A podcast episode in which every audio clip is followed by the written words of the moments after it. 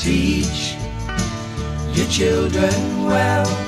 Teach Your Children, einer der bekanntesten Songs von Crosby, Stills Nash. Geschrieben von Graham Nash, der sowohl in Woodstock aufgetreten ist, als auch auf der Burg Herzberg und somit ein echter Hippie.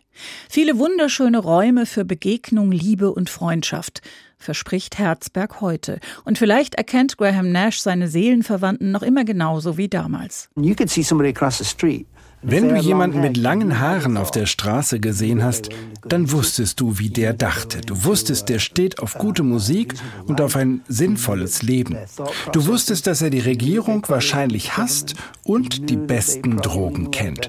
Du wusstest, das ist jemand, dem du einfach zunicken kannst und mit dem du dich verstehst. If you're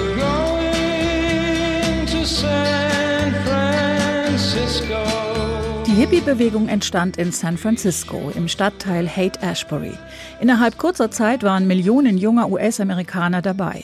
Gegen gesellschaftliche Konventionen, gegen Konsum und klassische Rollenverteilung, für Frieden, Liebe und Freundschaft. Eine neue Zeit sollte beginnen.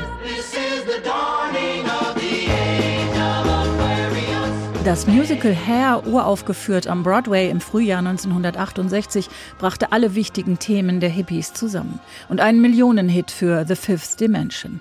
Aquarius Let the Sunshine In wurde zur Hippie-Hymne, genauso wie ein Song, an dem sich Gitarrenanfänger zuweilen bis heute versuchen. Drei Akkorde, ein Song für die Ewigkeit.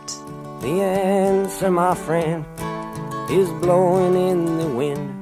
Bob Dylan hat wohl wie kaum ein anderer Musiker die Entwicklung der Popmusik beeinflusst. Bei ihm findet sich alles, was zur musikalischen Tradition der USA gehört. Folk, Country, Gospel, Blues und Rock'n'Roll. Heute laufen all diese Genres gern unter dem großen Oberbegriff Americana. Vertreten beispielsweise von Wilco, den Mavericks, von Mumford Sons und ja, auch Ed Sheeran. Auch seine Einflüsse gehen zum Teil bis in die Hippie-Ära zurück.